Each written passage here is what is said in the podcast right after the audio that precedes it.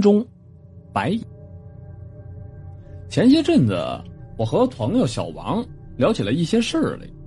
这事儿呢，是关于他家族的。起初呢，他们家族在村子里边也是大户人家，并不是那种很有钱的那种，家里边还是挺穷的。只是他父亲的兄弟姐妹啊比较多，有五个，加上堂哥堂弟，大概有几十人吧。总算呢，算是人丁兴旺。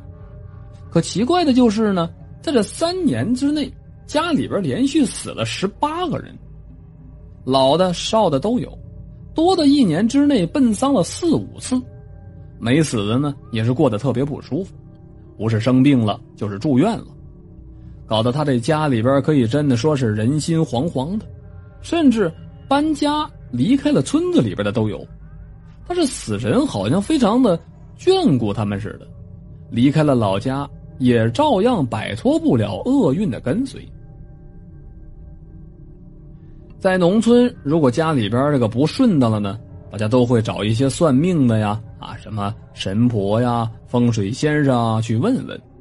这个现象是很普遍的，甚至呢还有些神秘，神秘到用科学没办法来解释的地步。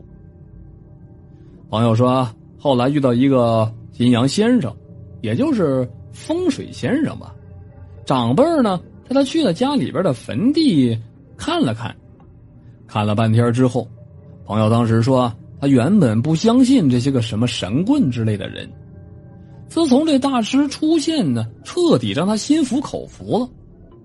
原来去看祖坟的那天，这大师到了坟地看了一会儿，就说了，坟中的古坛倒了，而且还长了白蚁窝。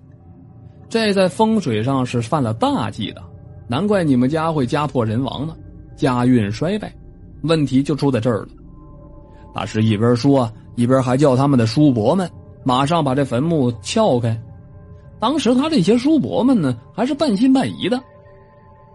打开坟墓的那一刻，这几个人差点没一屁股坐在地上啊！里面的情形跟这大师说的几乎是一模一样。连那骨灰坛子倒的方向都没错，里边一大群的白蚁，白蚁的窝从那瓶子的底部一直住到了瓶子口边上。大师说了，如果再晚几个月的话，那这个白蚁窝住成了，住完整的瓶子，估计你们家就没有了。就从他前面那两个都说对了，我就不得不相信他这话了。晚上回家。大师说起这个坟墓的情况来，他就问了：“你们家开始埋葬这坟墓之后，是不是很顺利啊？”说到这儿，大伯扯起了嗓子就说了：“起初啊，没有埋这儿啊，家里边的兄弟姐妹都挺好的，就是平平凡凡的，家里边也没出过什么厉害的后代，能赚钱的也没有。后来这墓地建起来之后啊，家道就兴旺了，慢慢的呢，这人丁啊也就多了。”五个兄弟啊，干啥都挺顺利的，而且他们五家呢都出了一个比较厉害的人，当官的也有了，大老板也出了好几个，其中有一个啊，就是我朋友他哥哥。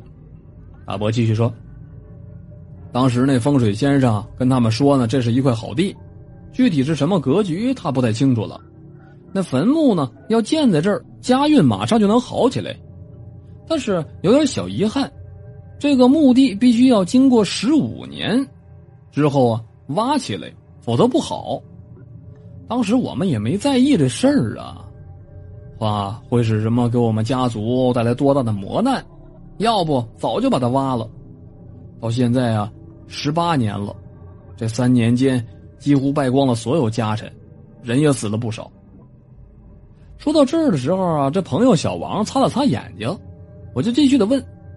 那你们家后来怎么样了？他说，后来自从把这坟墓挖开，家里边的亲戚的生病呢都好了，到现在家里边没出过什么大事又回到了以前那种平静如初的状态了。好了，这就是今天的故事。